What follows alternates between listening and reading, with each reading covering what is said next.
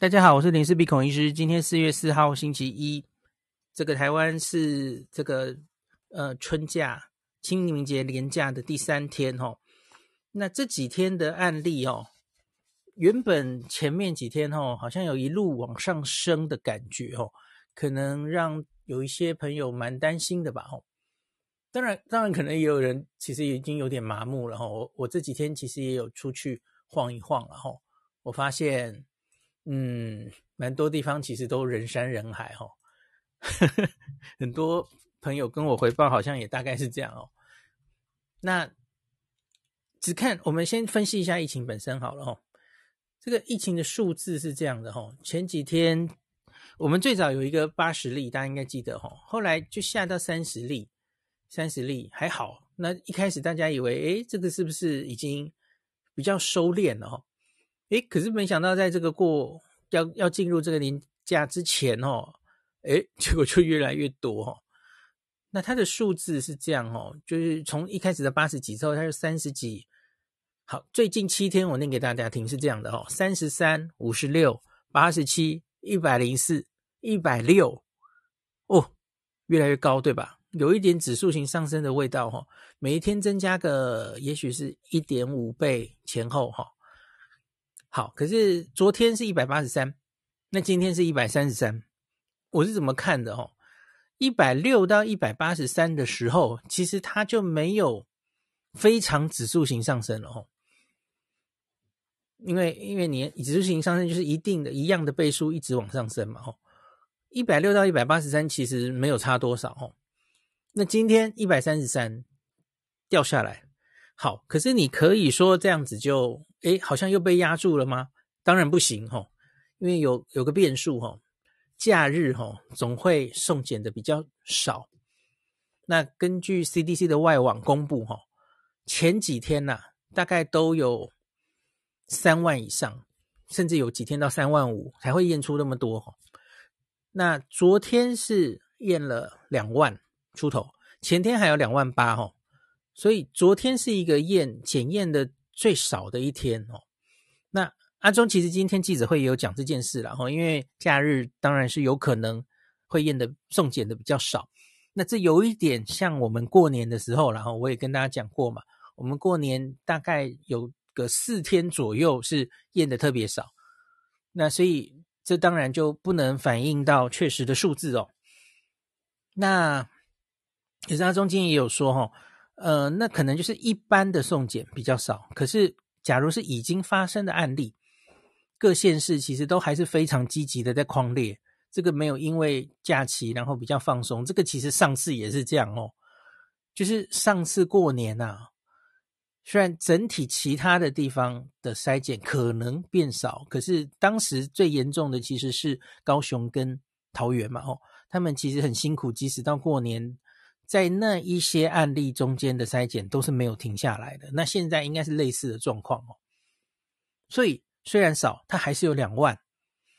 那目前的 PCR 阳性率了哈，我我有问一下罗一军，可是罗一军跟我说，假日中其实可能不得准啊，不是很准哦。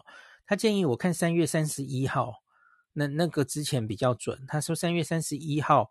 我们本土的 PCR 阳性率是落在零点三六 percent，所以这其实还是很低的阳性率了哈。所以说是说，哎，看到一百上百了哈，接近两百了，大家觉得案例好像很多，可是你要知道，跟其他国家，我我是跟大家说，日本动辄每一次哦，那个呃疫情比较爆发。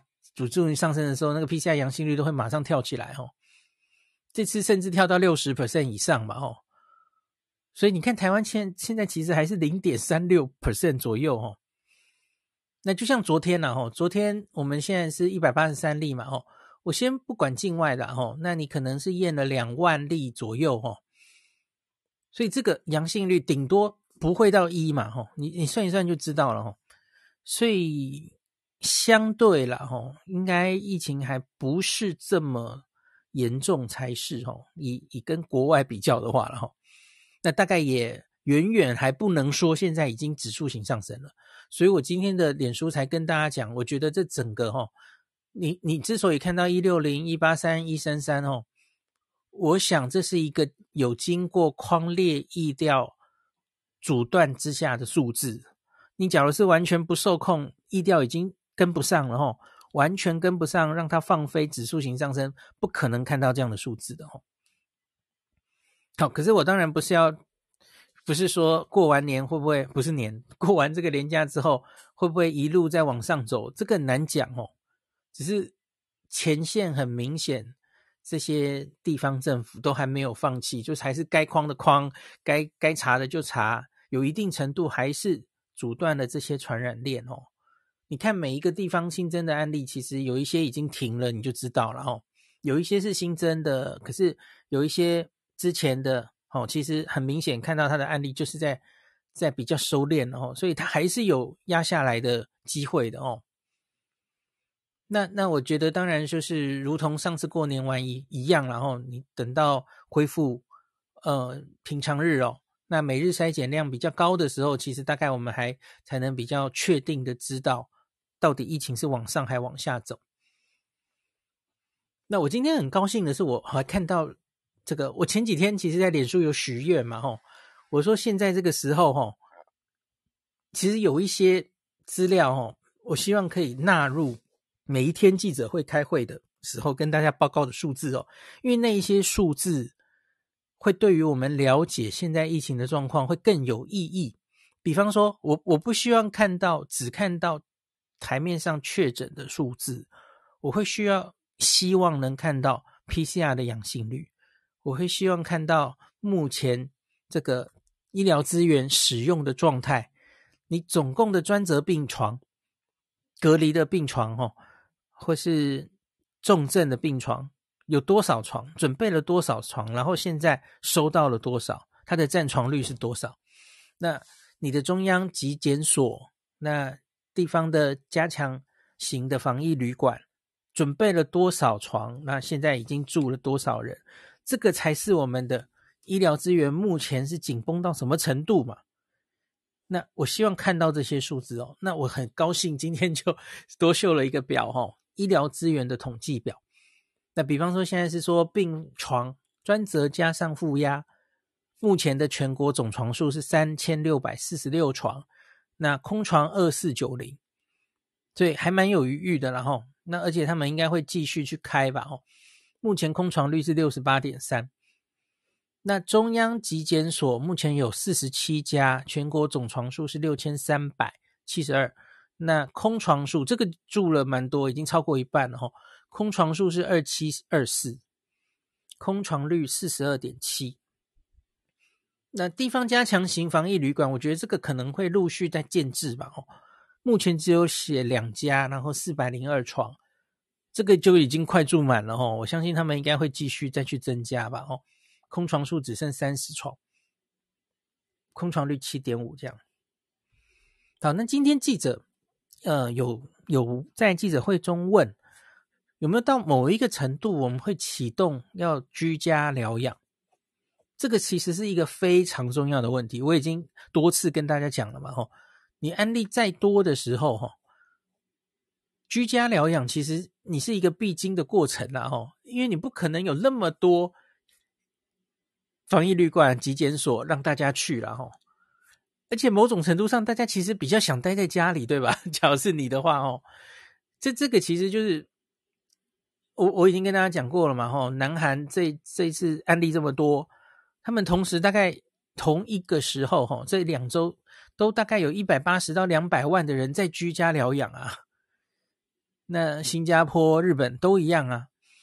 你你终究案例多到一定的程度，吼，那就是。轻症或无症状，然后完全没有风险的人，其实你，比方说，我们现在奖励大家要自己检查嘛，吼，那自己有风吹草动就做快筛。可是到了一定的社区流行的程度的时候，我觉得就是你快筛阳性了，反正你就自己待在家里，然后最少待个五天，等到你的传染力都比较降下来了。那最近的其他国家的做法是，第五天以后你就开始再做两次快筛。两次阴性的话，你就可以解除隔离了吼。那你当然要居家疗养，你可能需要被发放一些呃居家疗养的包哦，那要准备一些事情嘛，比方说里面就有清楚的卫教说明，那你要知道可能会有一个金手指给你测氧气等等的哦，然后可能还有一些准备一些食物或什么的，然后看看国家怎么准备嘛哦。我觉得现在台湾防疫有一个地方是。大家不太怕得病本身了，因为你年轻的人，或是你打两剂、三剂疫苗，大家都知道嘛，吼，重症的几率不是那么高嘛，吼，几率问题。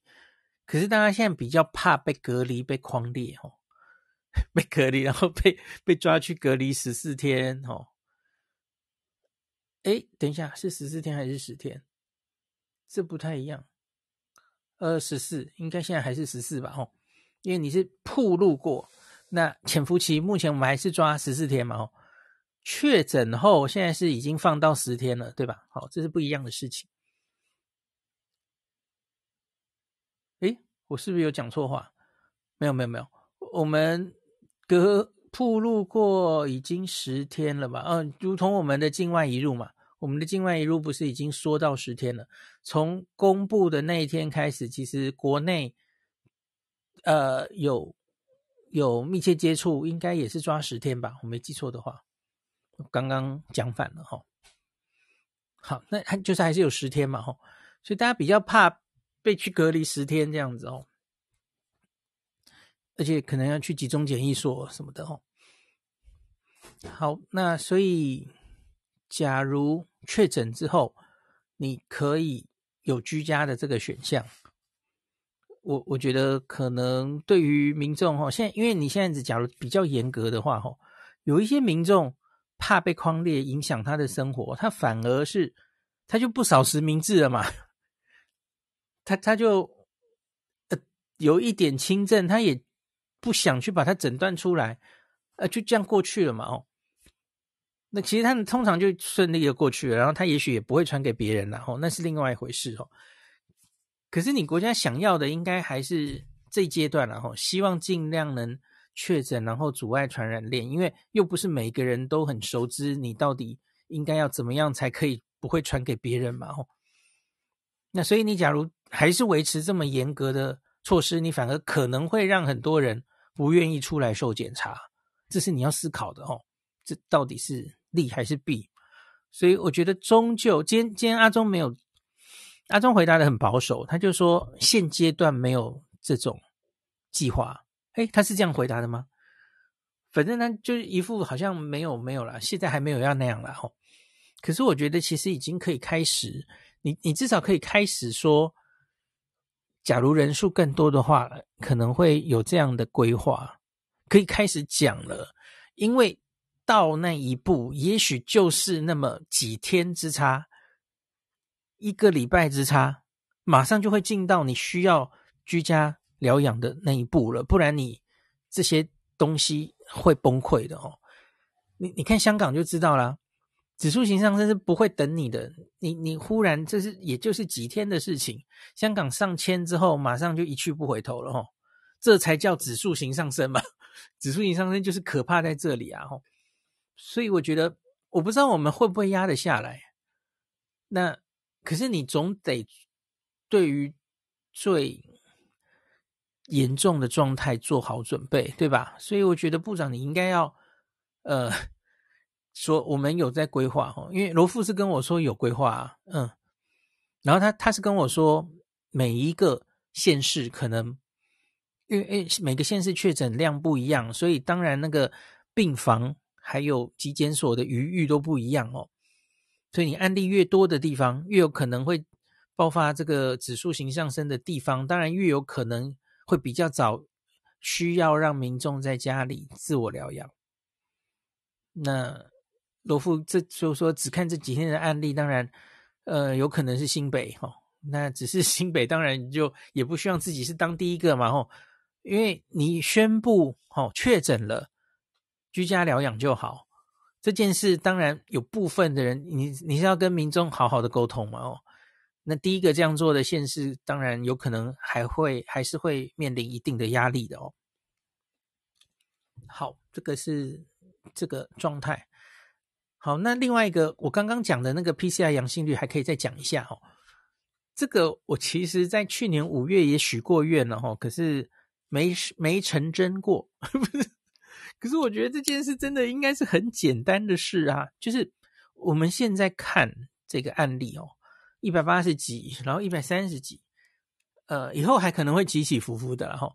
可是你要怎么样才能确定这个案疫情是有所好转，还是它在变变差？哈，首先你要看检查做的够不够，因为我我看很多人现在偶尔还会在那边指挥中心下面就说，你台湾那个每天根本没筛检多少人，哈，所以根本就是 你没筛就没案例嘛，哈，你看人家韩国，人家哪里，哦，是每天筛多少才有那样的确诊数字，哈。好，这个言论两年来都没有进步哈，一直都有这样的言论嘛哈。可是我就要跟大家讲啊，这个筛检做的够不够？你要看 PCR 阳性率嘛。吼，PCR 阳性率就是看这个这个到底做的够不够的哈。假如在五 percent 以下，通常就是做的还蛮足够的哦。超过五，那很明显就是呃，你你已经明显超过负荷了哈。你检查做的不够多哈。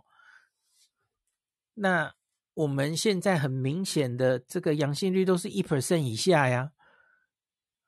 那通常你筛的多半都是易调嘛，吼，有风险、有足迹铺路，然后有相关才会去筛。在这种感染风险比较大的状况下，假如阳性率还只有一 percent 的话，那就是你 PCR 其实做的还蛮足够的意思，哦。所以这点我没有特别担心。那可是就是，我觉得你要配合每天到底是做多少的案例啊？这个检验量其实 CDC 外网都外网都有啦，只是你可能还要去区隔哈。就有一部分其实是境外移入嘛，境外移入要单独考虑。我们现在境外移入每天都有公布嘛，哈，什么今天早上的班机阳性率是多少？我觉得那很好啊。那我觉得本土你也应该要公布，因为这样才能分开观察哈。因为本土跟境外其实根本就是两回事嘛，哈。那另外就是境内本土的话，哈，我觉得还可以再 fancy 一点的事情是，呃，你因为这个案例去框列做的，那那是一种阳性率。比方说，我们现在新北案例比较多，哈，新北某一个社区，好，那个什么吃牛肉面的那个案子，哈，相关的，那他去。这样疫调出去做的，我相信他阳性率一定比较高。好，这可以做成一路。那可是新北另外，它有社区筛检站，它有平常在诊所或是医院哈。那他因为有症状去筛的，那这些人的背景值的阳性率，那也很重要。那反而更能反映在这个社区里，到底现在疫情流行的状况是高是低。所以，因此，其实有很多数据可以看呢，只是我们的数据就是不够透明哈。那我觉得以中央来公布所有的数据的话，其实未必准确，因为全全台湾每一个地方疫情多、疫情少，然后检验多少，其实都不一样。所以，你假如生出了一个全国的数字，反而其实难以 判读。所以我其实还蛮鼓励，假如是比较严重的几个县市。那目前这几天新增比较严重的，莫过应该就是新北跟基隆嘛，哦，那桃园跟台北市次之，哈，那我我建议这几个县市哦，其实新北去年有做类似的，台北也有，只是那时候他们多半做的是筛检站的阳性率，哈，快筛站，快筛站，一开始是快筛，哈，那我我建议你可以做出。我刚刚说的这个 PCR 阳性率，然后最好是做七日平均，然后画个图哦，那我觉得就非常清楚了哦。我们现在看到这样的确诊数，可是 PCR 阳性率第一个有没有超过五，就是代表你你证明你做的检查是非常足够的哦。那那假如在没有超过五状况下，哦，那那你检查阳性率是从一爬到三吗？哦。那大家就知道，诶，那大概是有点问题哦。那个疫情好像还在往上升。那我我觉得，假如有一个县市哦，可以做出这么精确的哦，其实疫情都已经两年多了哦，大家看一下别的国家，这这些资料其实几乎就是已经完全在他们的官网都非常清楚的呈现了哦。像比方说 NHK 日本的网页啊，早就每天都在呈现每一个都道府县 PCR 阳性率。过去的变化，现在是在上升还下降哦？当然不止 PCR 阳性率是他们监测的范围，像是我刚刚说到的那个重症病床的占床率啊，普通病房的占床率，他们全部都有啊！吼，所以他们可以一目了然知道现在疫情到底在往哪里走。我觉得 疫情都已经两年多了，我们搞不好都快要走出疫情了，你怎么现在连这种这么基本的东西，我们台湾都还没有？我是有时候也觉得蛮泄气的哦。可是我总可以许愿嘛，好，所以我很高兴前几天我许愿，然后今天就出现这个医疗资源统计表哦，让让大家更了解哦，因为有一些医生在那边喊呐、他说北部这个啊，这个医北部这个专责医院的那个隔离病房已经爆了什么的哦，那为什么是那些医生在喊哦？那数据爆了是什么意思哦？那今天就有具体的数据给大家看了嘛哦。那那那，我觉得就是这样，大家比较安心嘛，哦。好，我看还有什么可以跟大家讲的哦。好，再再稍微讲一下前几天的事情的后续发展哦。因为这几天，当然大家又开始为了这个清零跟 清零跟与病毒共存那边吵翻天了哦。那地方地方首长就说听不懂啊，你们可不可以讲人话，讲清楚一点？为什么讲的那么模棱两可？我根本不知道，无所适从。你们到底要清零还是要共存等等的哦。然后阿中就今天，我觉得他有一点点动气的感觉哈。他说觉得不清楚，还可以 行文来问呐、啊，或者来问我们呐、啊，我们可以讲更清楚一点呐、啊，这样子哦。那我我先讲一下，我们前面谈论过基隆的类普筛这件事哦。那我上集其实跟大家讲，类普筛是怎么样是一回事啦吼，可是我个人比较担心的是，因为阿中当天的发言，他有说，假如社区有一些黑数没有清干，就不能清零了，所以因此要做类普筛的这件事，其实让我开始怀疑阿中你心里想的到底是清零还是共存这件事哦，我觉得有点矛盾哦。好，那这个昨天有一个后续哦。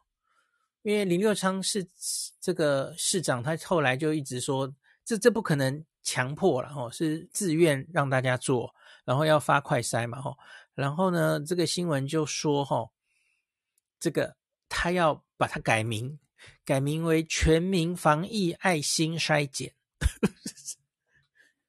我我我自己觉得吼，对，你根本不应该提普筛两个字。那你现在反正哎，这这个是好的啦哦，可是何何必何如是无事生非呢？就不要提到普筛两个字啊！这上一集我已经讲得很清楚了哦。你你很明显那就不是我们心里想的普筛嘛哦。好，然后呢，这个基隆市府经过几日与中央研拟相关政策哦，林佑昌指出不希望该计划被称为类普筛，应该改称。全民防疫爱心筛检，用爱来防疫，哈，爱不但可以发电，也可以防疫。主因因为号召民众自愿参与，不希望再出现去年地区惨遭标签的情形。这个我也同意啦，因为，因为，因为普筛这东西其实已经太多标签化了，呃，然后你很明显，你知道。你现在做这个类普筛不太可能做到原本普筛这件事情，你想要的就是清零嘛？那很明显应该不是嘛？阿中前几天也有在记者会说，这个是围堵，不是清零的手段，是围堵。OK，他也知道你不可能只靠这样子的没有强制性的发快筛试剂，你就可以真的把这个整个清掉哈。那林佑昌指出，类普筛政策经过多日与中央密集讨论规划，这几天已经把很多细节逐次厘清。那类普筛的计划不是试剂发下去就好了，因为要发的量很大，加上可能有胃阳性的问题啊，的确，他有考虑到哦，进而可能影响医疗量能的问题。没错，就是阳性之后，胃阳性的人全部都要回来做 PCR 哦，那一样都是。然后你初步阳性的人，你在等 PCR 等结果的时候，你要把它安置在哪里？全部都可能是影响医疗量能的问题，对吧？那因此，基隆市政府相当慎重。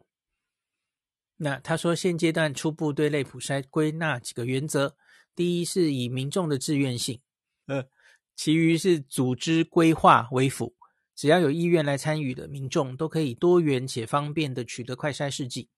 第二个原则是分区域、分类别、分时序、分批来发放分流，以避免民众回馈太过集中，影响量能。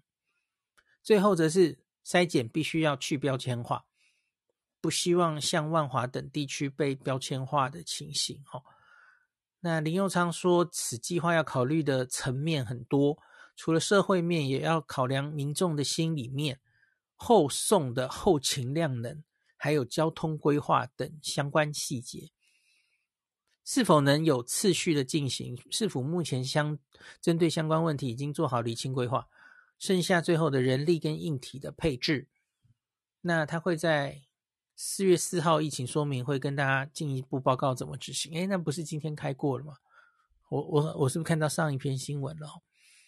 那他也向中央建议，不要用类普筛的字眼来称呼或认知啊，大概就这样子哈。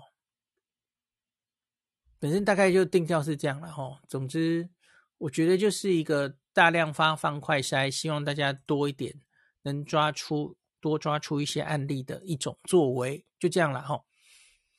那另外是这几天的在吵闹。清零跟共存，昨天星期天的记者会上，部长其实有尝试的再回答的清楚一点哦。他说他目前的战略是这样的哦，在趋近正常的生活之下，夸胡不至于限制妨碍过大大家的日常生活哦，趋近正常生活。在这个趋近正常生活之下的积极防疫、积极抗疫，所以你又要正常生活，可是又要一定的积极的抗疫哦。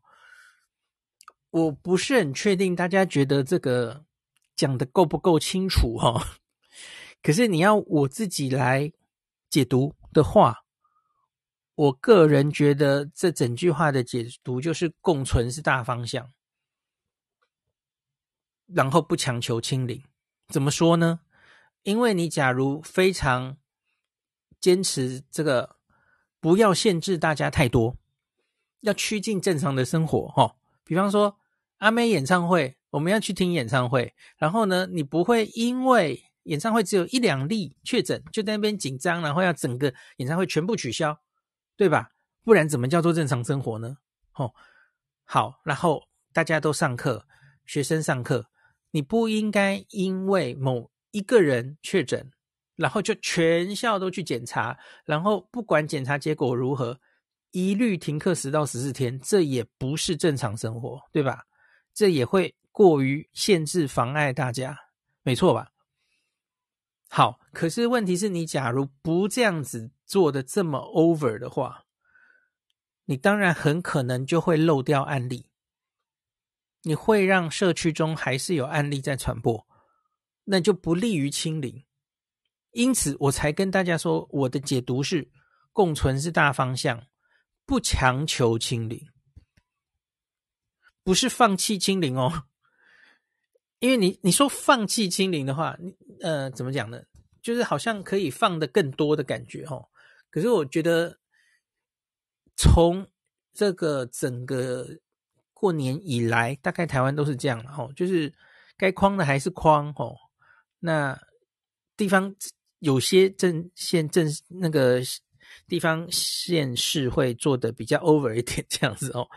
那他还是结果把它清到几乎清零的状态这样子哦。那所以我觉得这个中央方向是这样了哦，我听起来是偏向清零的。那可是。要怎么执行？其实它中间就有非常大的弹性，对吧？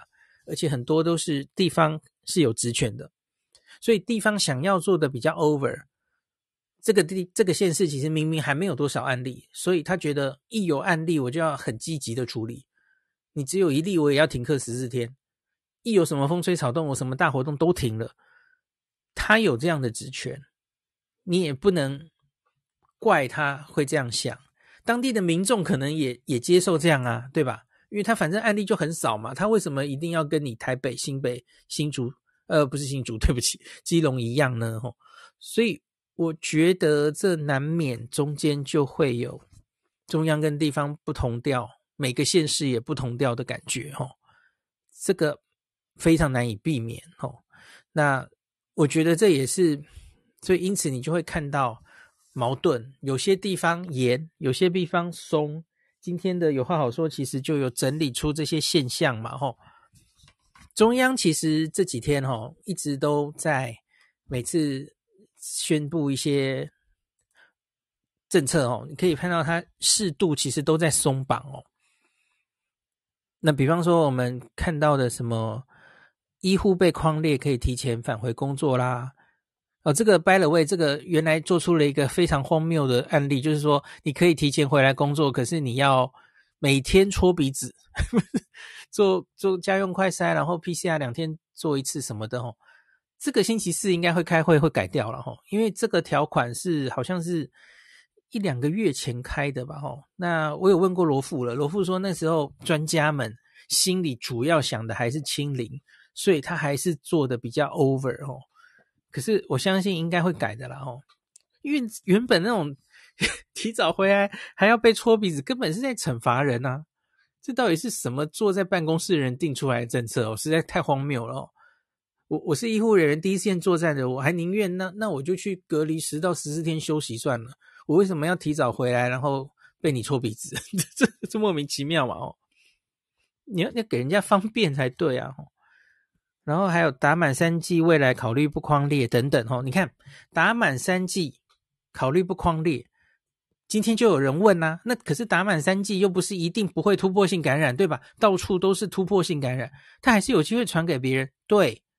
没错，就不是以清零为目标，不要强求清零了嘛，你就可以放一部分的人，让我们恢复比较恢复正常生活，这不就是现在我们在做的事吗？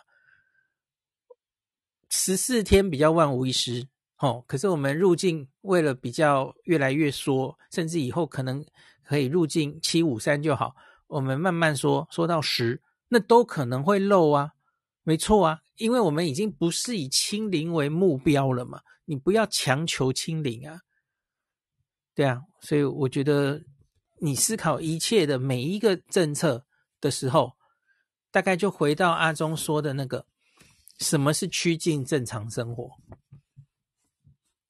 正常生活会会做出怎么样 over 的决策，还是不会？哦，我觉得你可以用这个原则去思考看看，哈。好，然后你看这个是中央有一些，还有什么呃无症状或轻症哈、哦，那这个是阴阳人条款了哈、哦，就是不需要再隔离十天了哦。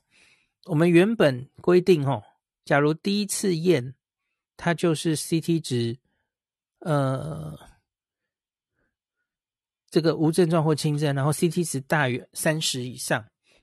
连续两次，那可是还要满足别的条件哦，就是比方说你要有 N 抗体，或是你要离第一次症状已经十天以上的这样子开可以解隔离，这个其实是阴阳人条款嘛哦。那可是像前一阵子的前几天的小林同学就是这样嘛哦，他 CT 值很高，病毒量很低，很可能是已经是之前的旧案。可是他就会还需要隔离一阵子哦，那再加上发现有一些轻症的人，其实 N 抗体不一定会出来。那罗富是说，也许是两成左右的人吧，吼。所以他们最近就发现运作起来，发现很多人为了等这个 N 抗体哦，他反而等比较久。那所以为了解决这件事情，所以就把 N 抗体的条款拿掉了哦，这是这样子的解释的哦。那刚刚我讲的是初次 PCR 检测就大于三十这种，可能是呃比较阴阳个案的哈。当然第一次三十，后来就马上冲到三十以下，那就是刚刚确诊这个病毒量往上冲的，那那就另当别论了哈。那那那就不能早点出来了哈。现在不是要规范那些人哦。那可是这个无症状或轻症，另外还有一个哈，他假如 CT 值一开始小于三十。那可是呢，现在坚持不要一定到十天了哈。假如他退烧至少一天，症状缓解，然后也已经两次检查阴性或是 CT 值大于三十，那也可以解隔离哦。没有坚持一定要到十天了哈，把这个十天拿掉了，所以这也是一种松绑嘛哈。好，那这个是中央的一些松绑。那可是地方防疫措施，我们却屡屡看到好像一个比一个严，对吧？那教育部在四月一号统计，已经十个县市四十九个学校停课哦。那包括幼儿园六所、国小十九校、国中三校、高中八校、大专十三校。我觉得特别特别是国中以上，其实两剂 BNT 大概疫苗都打得不错了嘛。吼，你你假如说幼儿园或国小没有打疫苗，你比较高规格，好像还比较 make sense 哦。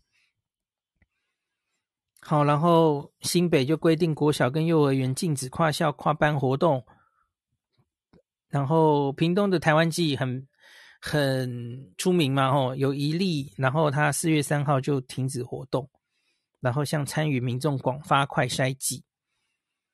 我觉得他跟阿妹比较不一样的是，阿妹还有十几场，对吧？而且他是售票演唱会，然后那台湾记好像不用售票嘛，哦，去就可以参加，然后。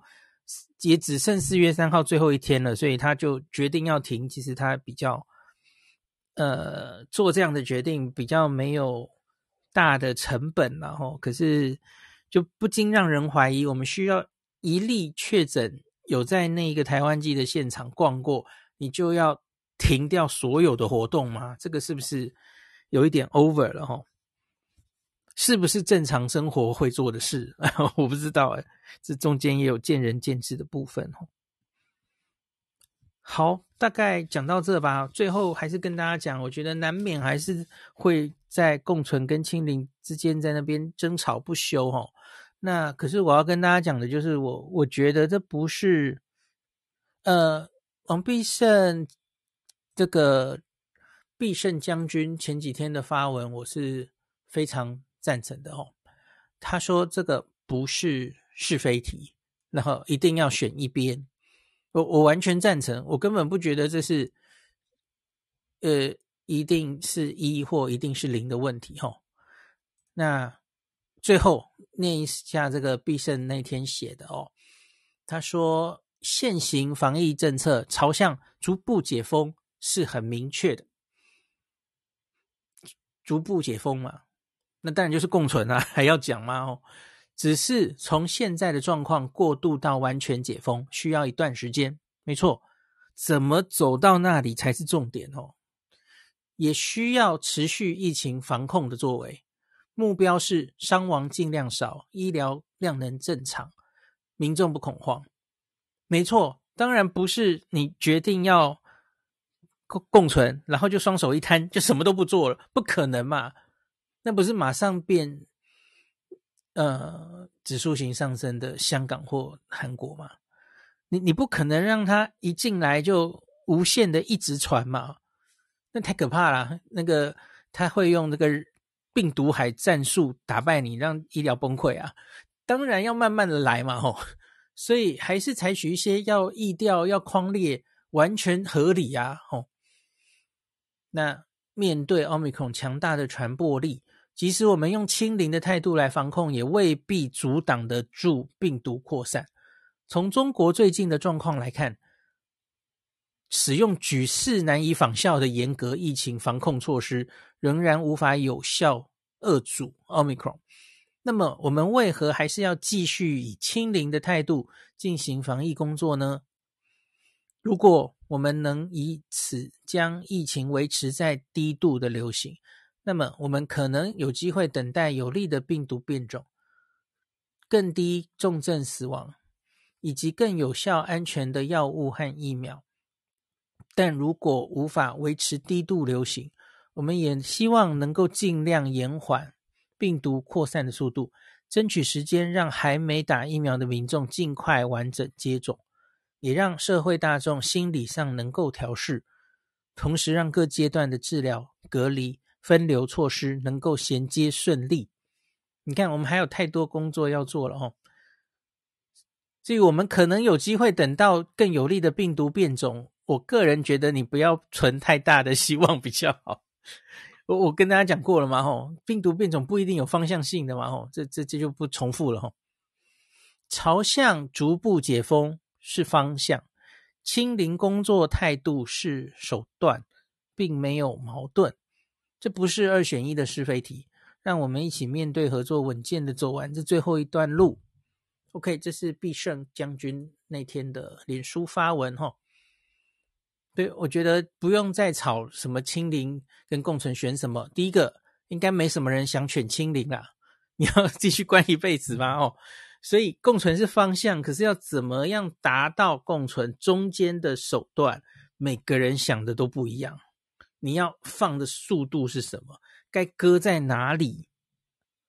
呃，原本以清零为目标的这种比较 over 的哈，是不是要慢慢修正了？我觉得这中间我们还有很多困难的事情要处理哈，所以这根本不是一个二选一的是非题，完全不是哦。没有人要完全的清零的啦，大概也很难做到哦。那所以我个人回回过头来最后一句哈，我个人觉得就是共存是大方向了哈，最终希望与病毒共存，我们不不期待这个病毒会消失了啦齁，最后希望跟它和平共存。然后，现阶段我们不要再强求清零了，不强求。可是万一不小心做到清零，就跟过年那时候，那那就做到清零啊，那时候再说吧。对，因因为我我也跟大家讲嘛，毕竟现在其实真的案例还是相对算少嘛。那那有一部分的政治因素你也没办法去掉齁，因为你看啊，地方政府会很努力的清嘛。你一个明明那么少的县市，那他就习惯了嘛，他的民众也也比较偏向于还是努力的搞吧，所以，诶，他搞不好就陆续会清到比较干净。我们也总不能逼人家说，哎，好不行不行，你要让病毒尽量传了，好像也不行，对吧？所以我觉得这中间真的会有一段磨合期，然后那我们就边走边看吧。那总之还有很多需要。需要处理的哦，我我说要很多科都考高分，不只是疫苗打得够这一个项目哦，很多都要考高分，我们才可能在这最后的期末考成功的度过，获取高分哦，而不会跌个跤哦。好，那今天就讲到这里，感谢您收听今天的林氏璧孔医师的新冠病毒讨论会。如果你觉得这个节目对你有帮助，喜欢的话，欢迎你推荐给你身边的朋友，或是在 Apple Podcast 上面留下评价，后也可以留言哦。五星好像每天 都可以留哦。希望大家当我的种子教师，推广正确的新冠卫教，以科学防疫，不要只以恐惧防疫。行有余力的话，欢迎您赞助林氏璧孔医师喝杯咖啡，让我可以在这个纷乱的时代继续分享知识。努力做正确的新冠相关卫教。如果你想看到更多孔医师分享的新冠疫情相关资讯，或是林氏必发的日本旅游资讯，欢迎你加入脸书上的日本自助旅游中毒者粉丝专业。那或是我也有 LINE 的官方账号，或是 Telegram。那这一些连接都在 p o c k e t 前面的我的电子名片里面，可以在一个页面就看到我所有的发声管道，都欢迎您加入。那我们就下一集再见喽。